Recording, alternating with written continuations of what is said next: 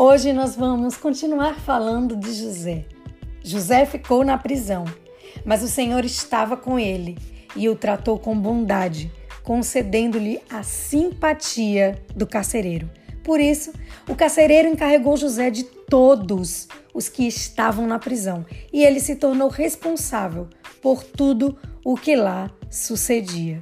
O carcereiro não se preocupava com nada do que estava a cargo de José, porque o Senhor estava com ele e lhe concedia bom êxito em tudo o que realizava. A gente pensava que José não ia fazer nada na prisão? de jeito nenhum. Ele recebeu a incumbência do carcereiro de cuidar de tudo e de todos na prisão. Ele servia aos prisioneiros e diariamente ia vê-los e percebeu que dois deles, o copeiro e o padeiro do Faraó, estavam com um semblante triste e quis saber o motivo pelo qual estavam abatidos. O que a gente pode perceber é que José era encarregado na prisão, mas ele não se achava melhor que ninguém.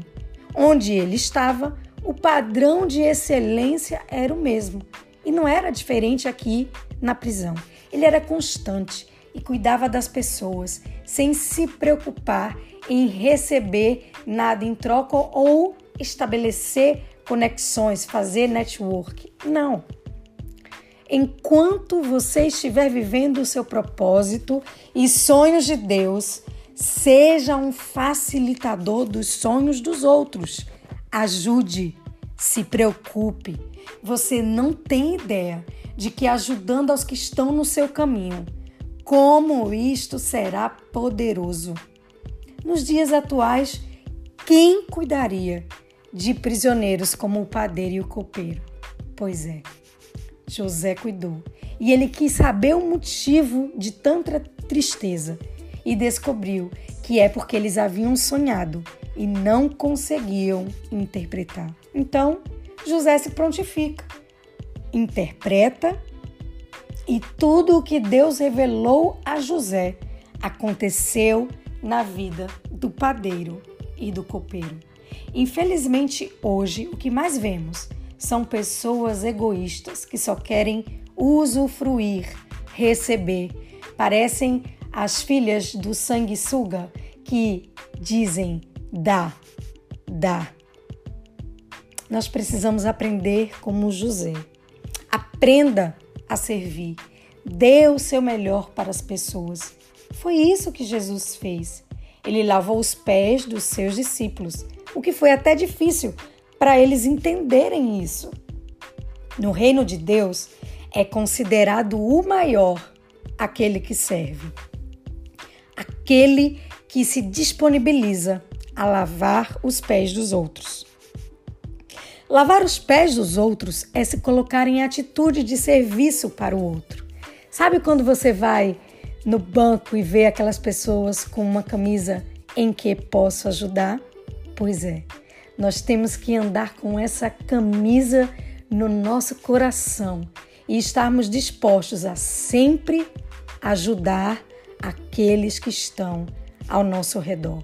Sei que nesse período de isolamento Muitos têm se sentido como se estivesse na prisão. Aprenda com José. Sirva aos demais que estão com você nesse lugar. Ajude. Seja um facilitador. Preocupe-se. Veja os semblantes, as atitudes.